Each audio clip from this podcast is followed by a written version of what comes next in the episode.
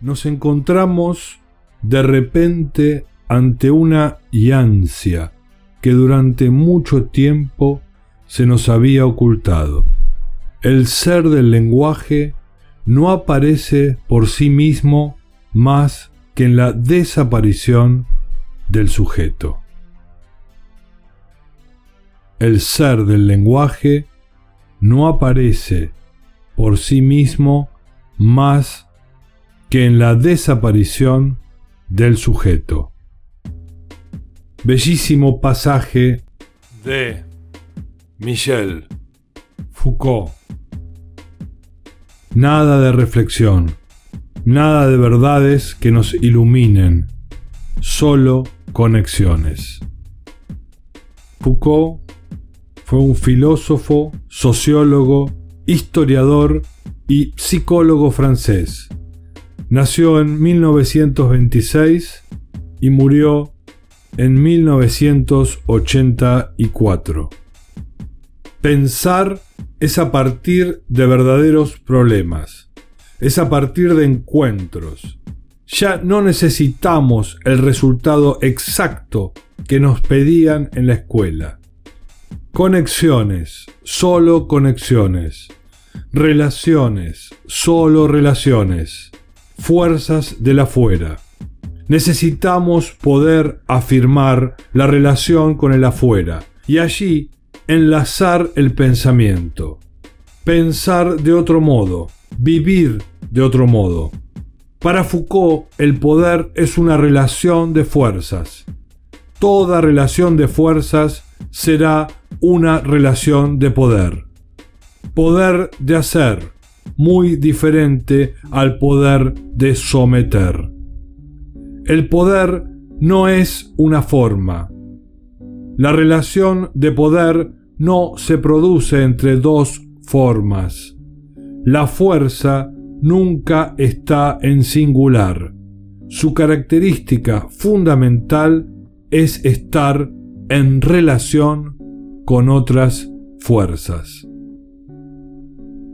Toda fuerza es relación. El único objeto de las fuerzas son otras fuerzas.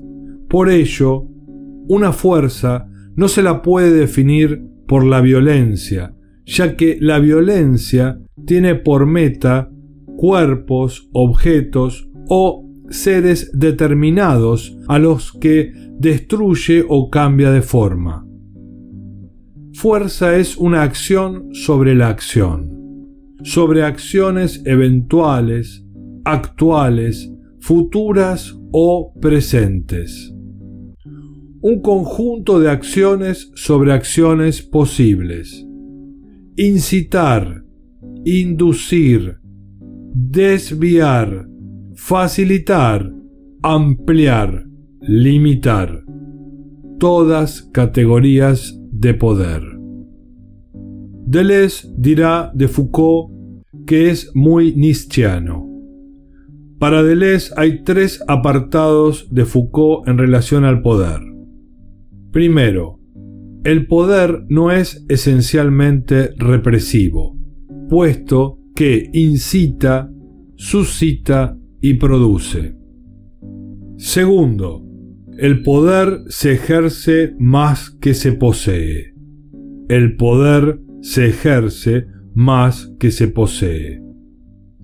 Tercero, el poder pasa por los dominados tanto como por los dominantes, puesto que pasa por todas las fuerzas en relación.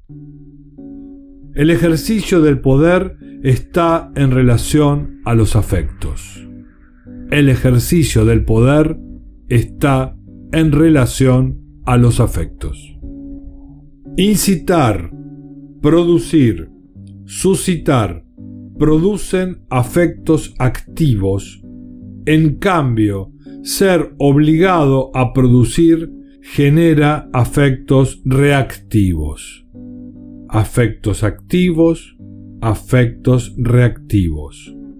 Cada fuerza tiene un poder de afectar a otras y ser afectada por otras. La materia no formada de la fuerza es el poder de ser afectado y la función de la fuerza es el poder de afectar.